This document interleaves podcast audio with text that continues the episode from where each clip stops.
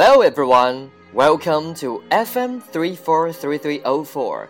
This is Ryan reading stories for you. Learning to ride.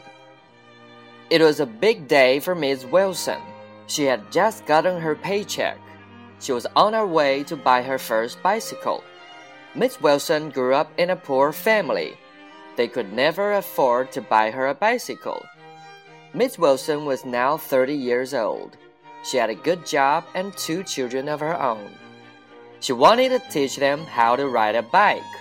But first, she had to learn herself. She chose a big blue bike from the bicycle store. Now it was time to practice. Her first day on the bike was terrible. This is so much harder than it looks, she yelled. After many, many falls, Miss Wilson got it down. She felt very proud.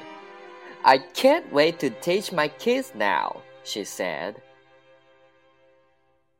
It was a big day for Miss Wilson. She had just gotten her paycheck. She was on her way to buy her first bicycle. Miss Wilson grew up in a poor family. They could never afford to buy her a bicycle. Miss Wilson was now 30 years old. She had a good job and two children of her own. She wanted to teach them how to ride a bike. But first, she had to learn herself. She chose a big blue bike from the bicycle store. Now it was time to practice. Her first day on the bike was terrible.